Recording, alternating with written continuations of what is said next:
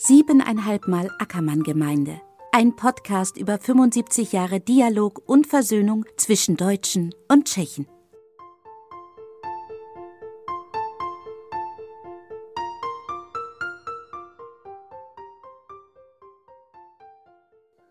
Grüß Gott, im Jahr 1946 wurde die Ackermann-Gemeinde gegründet. In diesem Jahr, 2021, kann sie also auf 75 Jahre ihres Bestehens zurückblicken. Mit Gesprächspartnern wollen wir in diesen Monaten, in diesem Jahr auf die Geschichte der Ackermann-Gemeinde schauen. Wir wollen schauen auf Persönlichkeiten, die die Ackermann-Gemeinde prägten, auf Antworten, die die Ackermann-Gemeinde im Laufe der Jahrzehnte auf die jeweiligen Herausforderungen gab.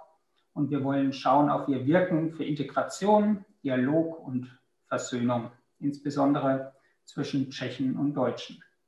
Mein Name ist Matthias Dörr und ich bin seit 2007 Bundesgeschäftsführer der Ackermann-Gemeinde hier in München. Und mein heutiger Gast ist Niklas Zimmermann und ich freue mich sehr über ihn, denn er hat aus doppelter Sicht eine neutrale Sicht auf die Ackermann-Gemeinde, nämlich einmal beschäftigt er sich als Historiker, also damit aus wissenschaftlicher Sicht mit der Ackermann-Gemeinde. Und zum anderen ist er auch Schweizer und Schweizer sind bekanntlich immer neutral. Also herzlich willkommen, Herr Zimmermann. Ja, grüß Gott, Herr Dörr.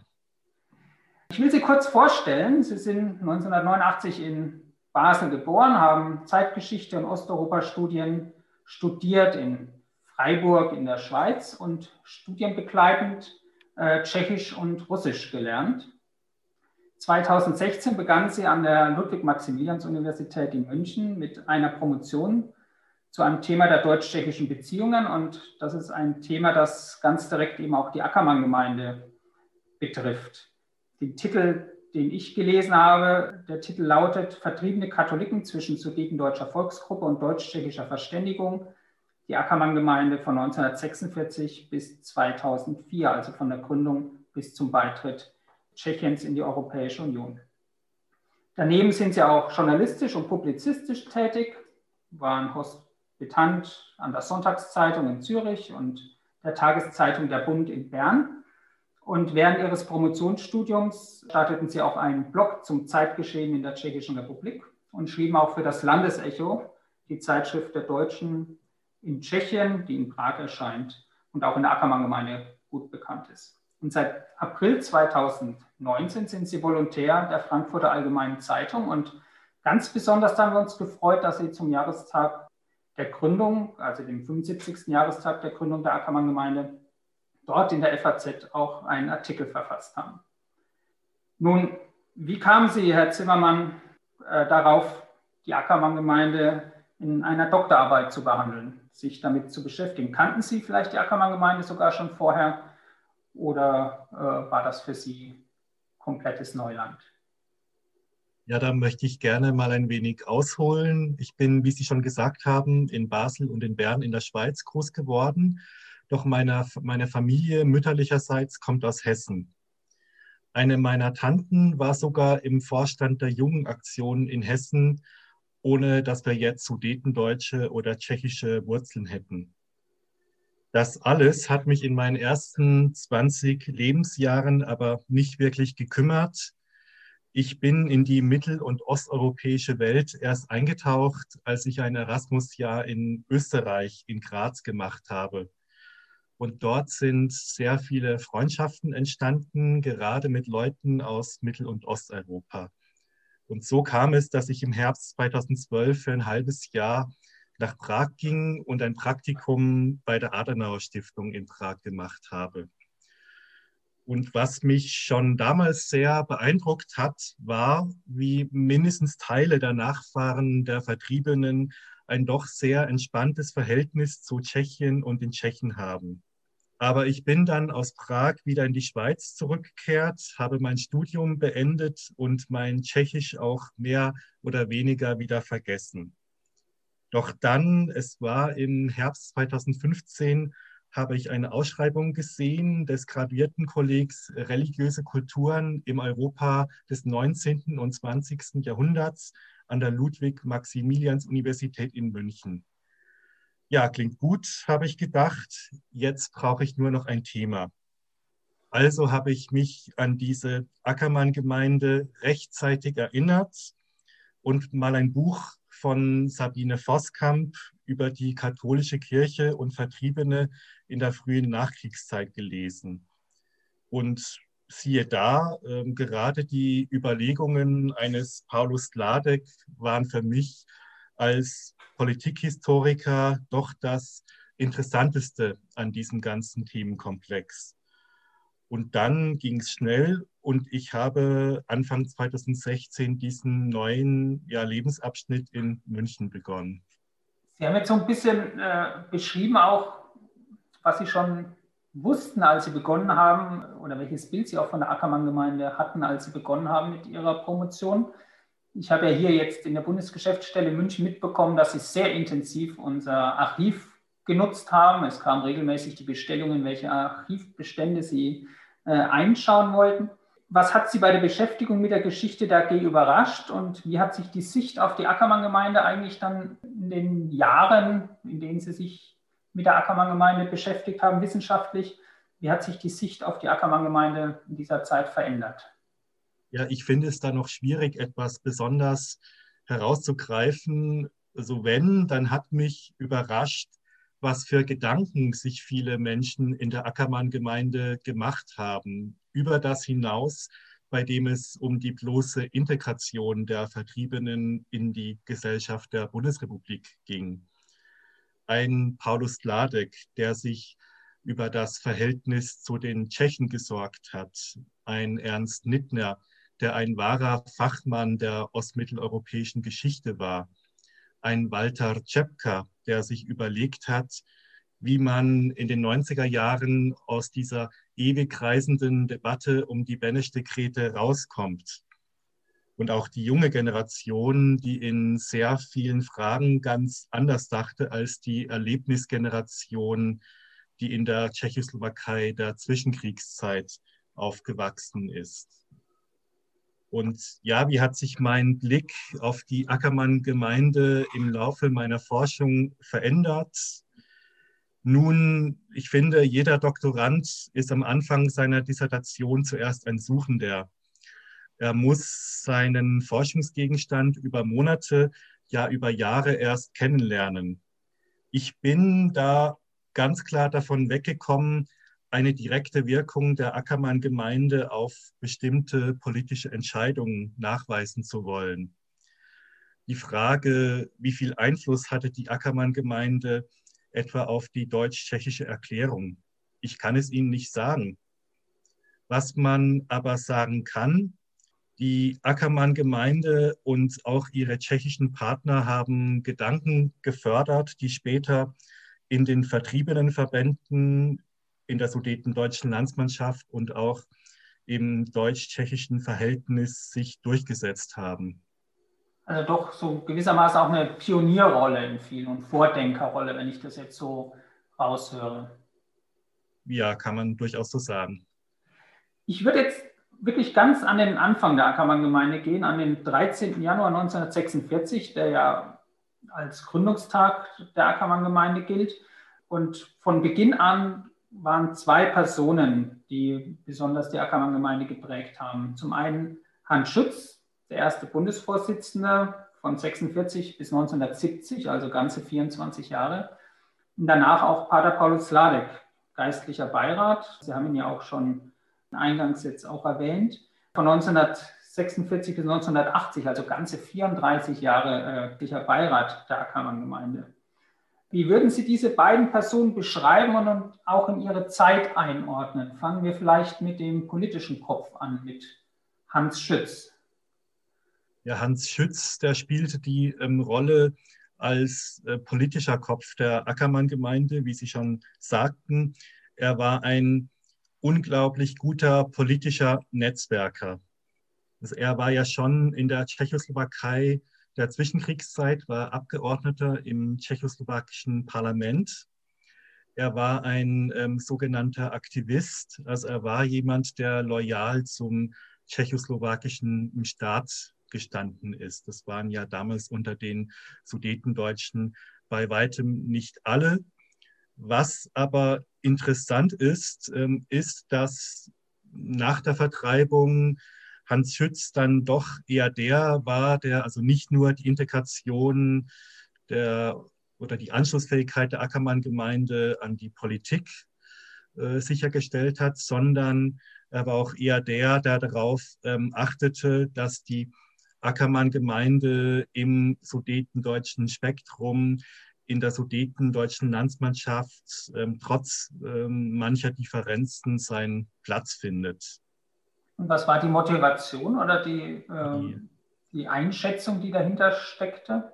Ja, es gibt bei, bei Schütz eine, eine mögliche Erklärung, ähm, warum er nach der Vertreibung diese Rolle spielte. Und zwar, also Hans Schütz war, wie ich im Bundesarchiv auch ähm, recherchieren konnte, nach einem Hinweis. Er war 1938 Mitglied der NSDAP geworden.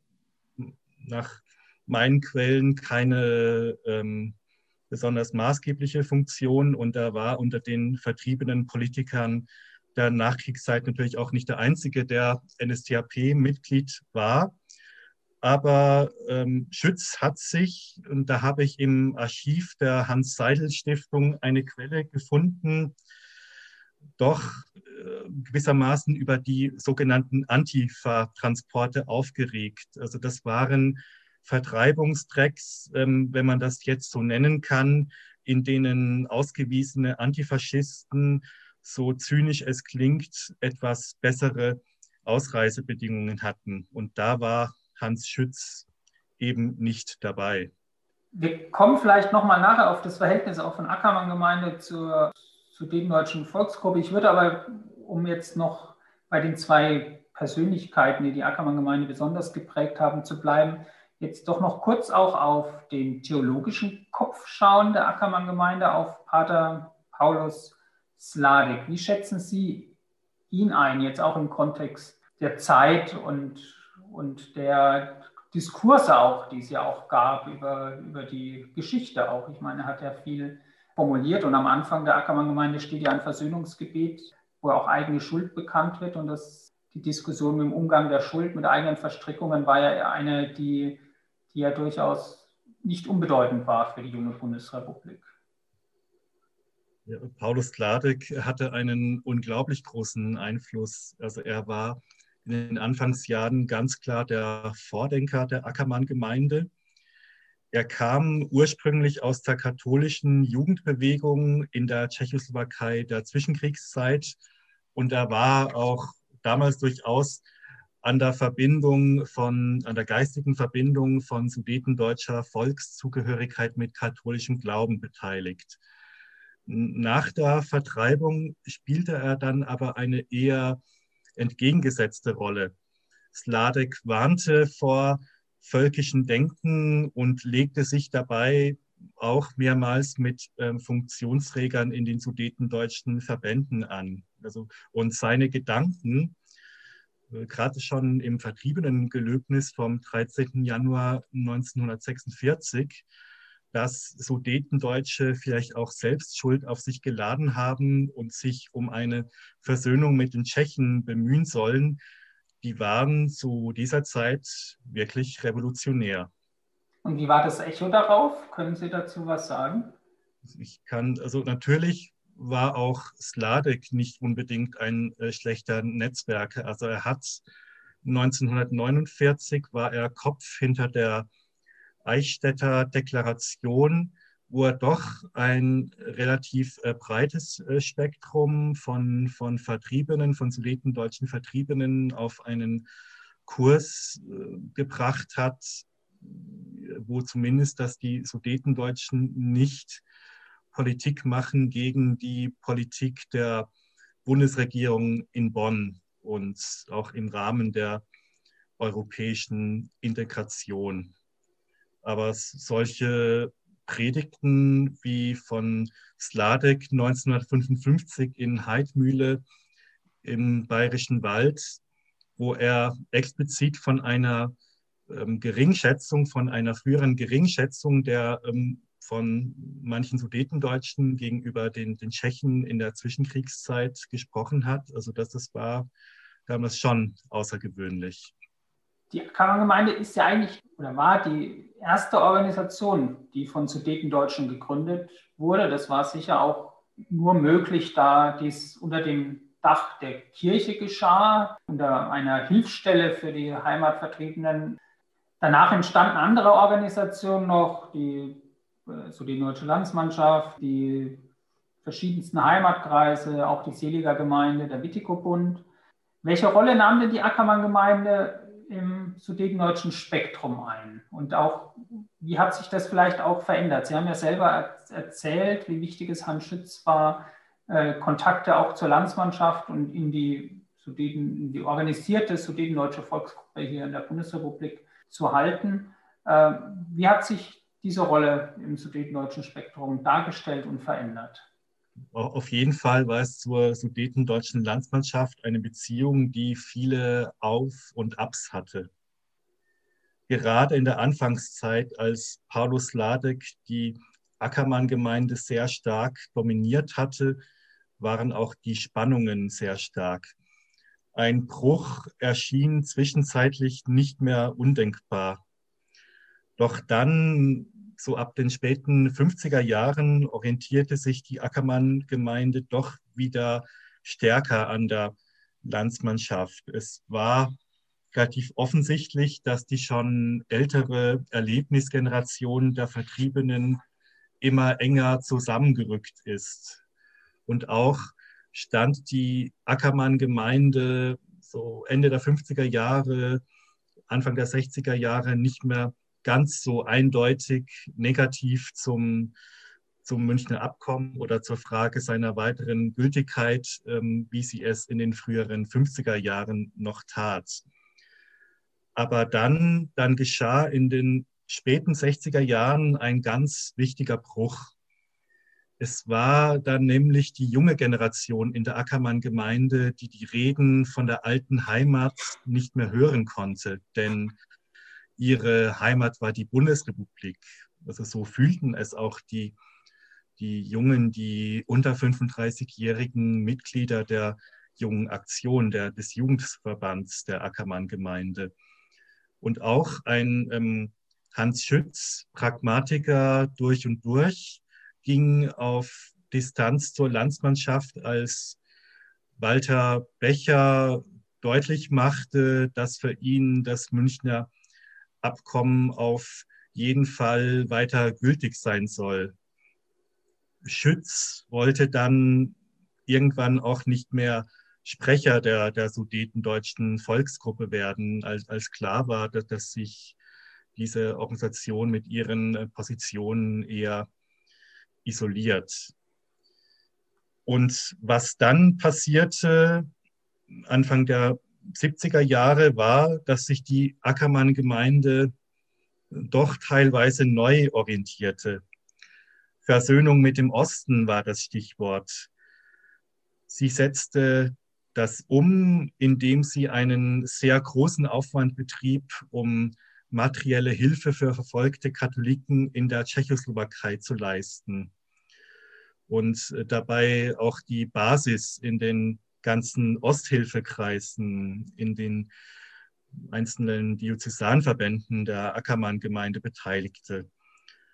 Und die Ackermann-Gemeinde nahm auch Kontakt zu einem sehr breiten politischen Spektrum im tschechischen Exil in Deutschland auf.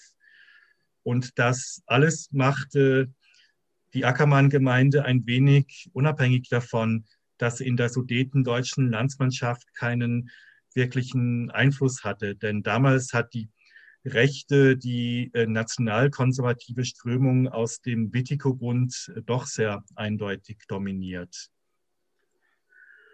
Und dann, dann kam 1989 die Samtene Revolution.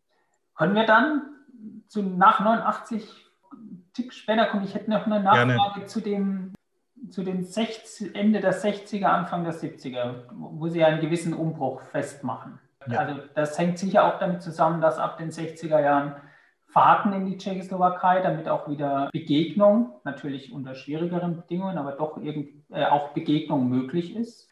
Hängt das auch ein bisschen zusammen mit, Sie hatten Hans Schütz als, äh, als Pragmatiker beschrieben, hängt das auch damit zusammen, dass man die Ostpolitik Brandts irgendwie akzeptiert hat, auch wenn es natürlich große Kritik an, äh, von gerade aus vertriebenen Kreisen an der Ostpolitik gab aber dass man doch einen gewissen Realismus an den Tag gelegt hat und sich damit irgendwie innerlich arrangiert hat? Also was man auf jeden Fall feststellen kann, ähm, ist, dass die Ackermann-Gemeinde nicht so stark gegen die Ostpolitik von Brandt ähm, opponiert hat, wie es die, die, ähm, die Führung der sudetendeutschen Landsmannschaft tat. Ähm, obwohl man auch nicht nie einfach sagen konnte, ja, 1969, wir, wir akzeptieren jetzt diese, diese Sprachregelung, Münchner Abkommen von Anfang an ungültig und, und so. Aber wer ein ausgewiesener Pragmatiker in den deutsch-tschechischen Beziehungen war, das war Adolf Kunzmann bis 1976 zu, äh, vor seinem äh, vorzeitigen Tod war er Generalsekretär der Ackermann-Gemeinde. Und äh, Kunzmann, das habe ich im Archiv des Auswärtigen Amts in Berlin äh, feststellen konnte, war Anfang der 70er Jahre durchaus in, in einem Austausch mit, mit leitenden ähm, Beamten des, des Auswärtigen Amts, also die, wie wir von ihm auch wissen wollten, was in der Tschechoslowakei los war. Und ähm, Kunzmann hatte auch keine Berührungsängste, ähm, ja, äh, mit in der Tschechoslowakei mit, mit Leuten zu sprechen, von denen er sich einen, einen Vorteil erhoffte für die materiellen Hilfslieferungen. Also da war in Ende der 60er Jahre die Idee, man sollte doch ähm, auf tschechischem Gebiet theologische Untergrundbibliotheken einrichten. Und da hat äh, Kunzmann mit Jan Mara gesprochen, der Direktor der tschechischen Caritas war. Das Problem war, dass Mara eben doch Mitarbeiter der tschechoslowakischen äh, Staatssicherheit war. Also dass, dass das dann das aufgeflogen ist und dann in der Folge hat die Ackermann-Gemeinde ja den anderen Ansatz in der Osthilfe gewählt. Also diese sehr dezentralen Osthilfekreise, wo, wo wirklich auch sehr breit die, die Mitglieder äh, beteiligt wurden, Päck, Päckchen zu packen mit Lebensmitteln, Medikamenten, Pusex-Gutscheinen, äh, Büchern, dass man das dann anders gemacht hat. Man kann schon sagen, dass vor 89 dann durchaus über diese Hilfen, die Sie jetzt gerade genannt haben, aber auch mit diesen vielen Fahrten, die die Ackermann-Gemeinde in die Tschechoslowakei äh, organisiert hat und auch mit, mit Begegnungen, die auch zumindest in diesem kurzen Zeitfenster des Prager Frühlings auch äh, stattfanden, dass 1989, als dann doch für alle überraschend der eiserne Vorhang fiel, die Revolution in Tschechien über die Bühne ging, dass die Ackermann-Gemeinde über Kontakte in die Tschechoslowakei verfügte. Wie wirkte sich das aus in, in der Anfangszeit, die ja sehr turbulent war, wenn wir aufs Jahr 1990 schauen? Auch jetzt vielleicht mit Blick oder auch im Vergleich zu anderen äh, Organisationen im sudetendeutschen Spektrum.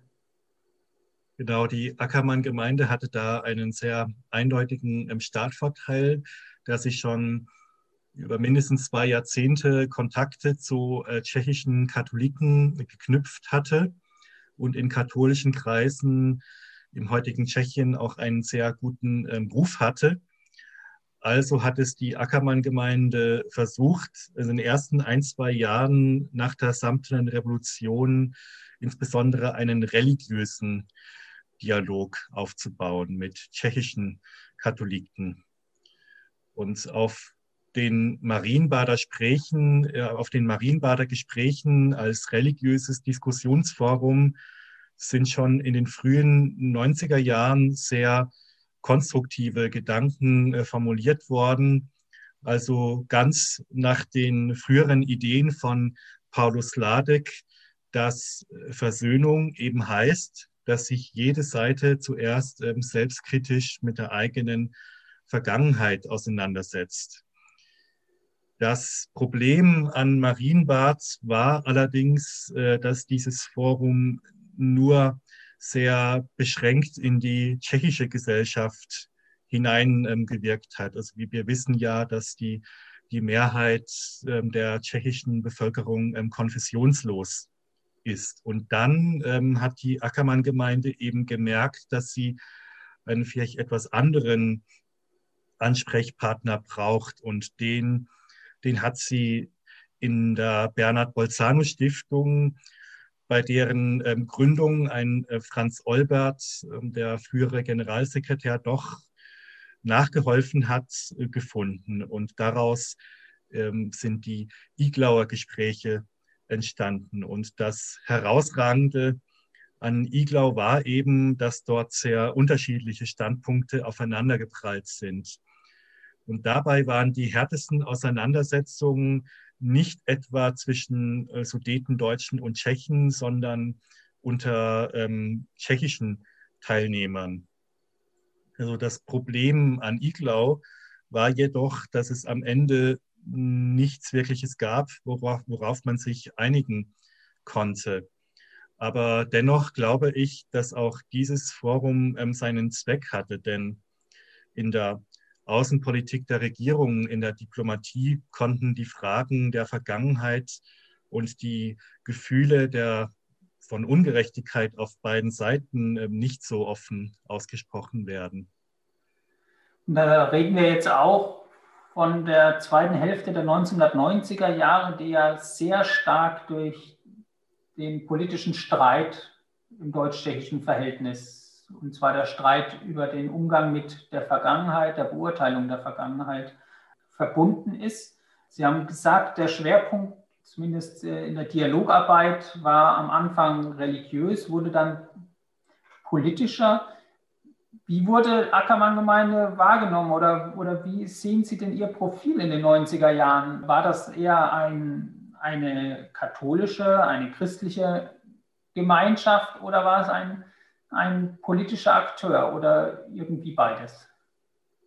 Zum Profil der Ackermann-Gemeinde ist es sehr interessant, wenn man tschechische Medien aus den äh, frühen 90er Jahren anschaut. Also zum Beispiel, da war in der Zeitung Lidové Noviny ein Artikel über die zwei Gesichter der, der Sudetendeutschen. Also die Sudetendeutsche Landsmannschaft wurde auf der einen Seite wurde da als unversöhnlich dargestellt und die Ackermann-Gemeinde wegen den Dialogforen in Marienbad und Iglau als, als versöhnlich. Aber das war etwas, äh, was die Ackermann-Gemeinde aber auch nicht unbedingt wollte. Also die, auch ein, ein Franz Olbert hat sich einmal auf dem Iglauer Forum ähm, dagegen gewehrt, dass ihn Jaroslav Schapata, der, der damals führende Kopf der Bolzano-Stiftung, ihn irgendwie versucht, gegen die, die Landsmannschaft zu vereinnahmen. Also weil, weil die,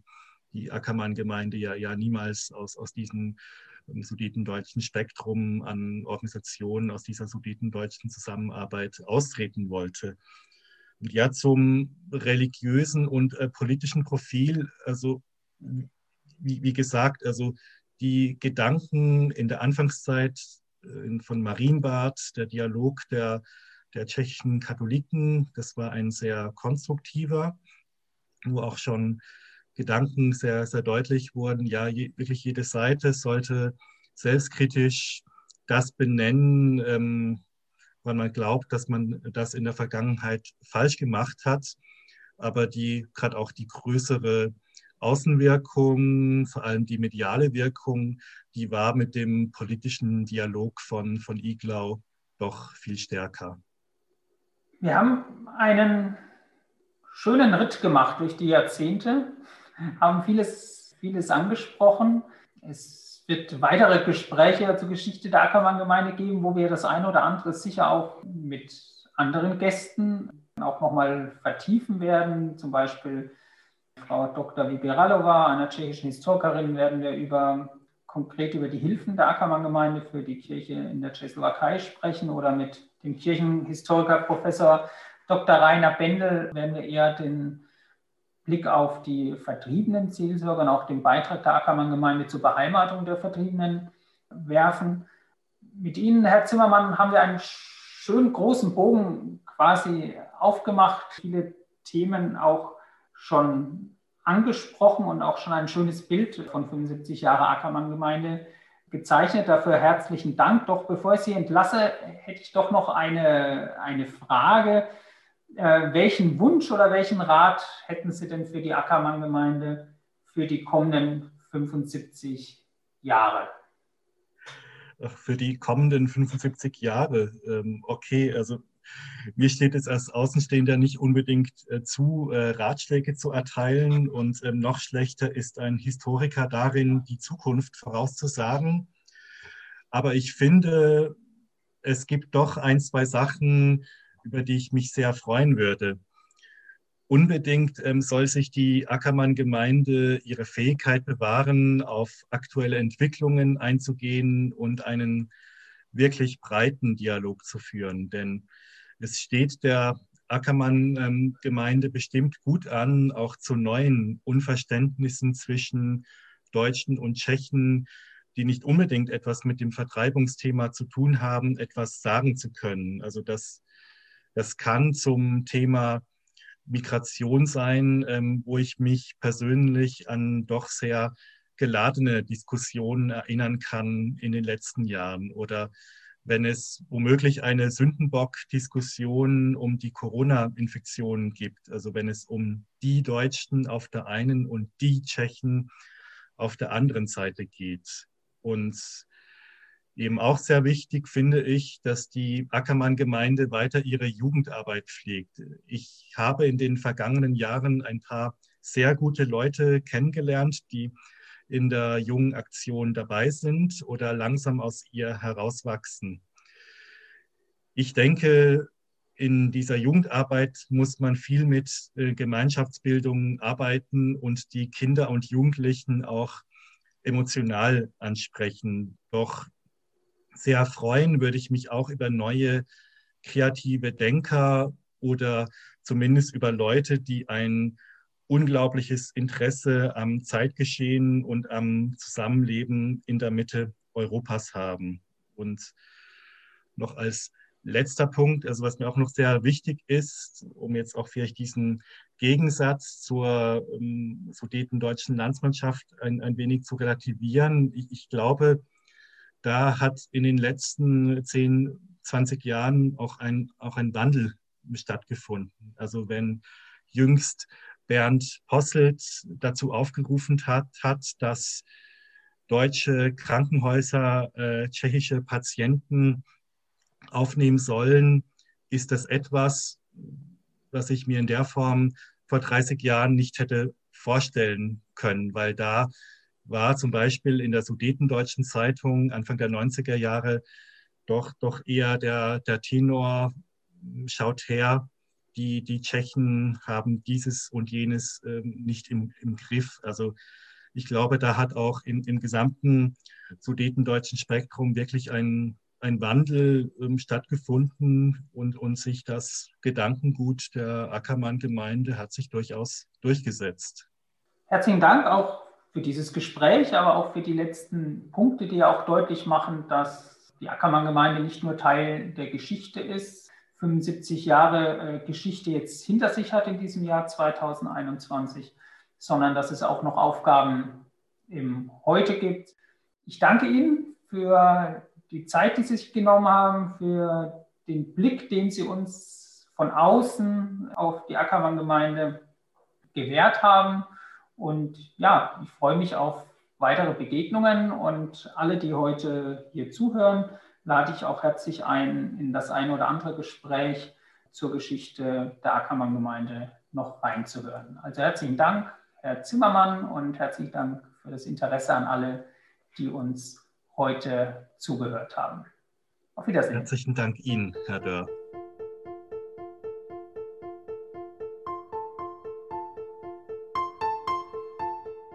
Sie hörten ein Gespräch zur Geschichte der Ackermann-Gemeinde. Weitere Podcasts und Informationen zur Ackermann-Gemeinde finden Sie im Internet unter www.ackermann-gemeinde.de.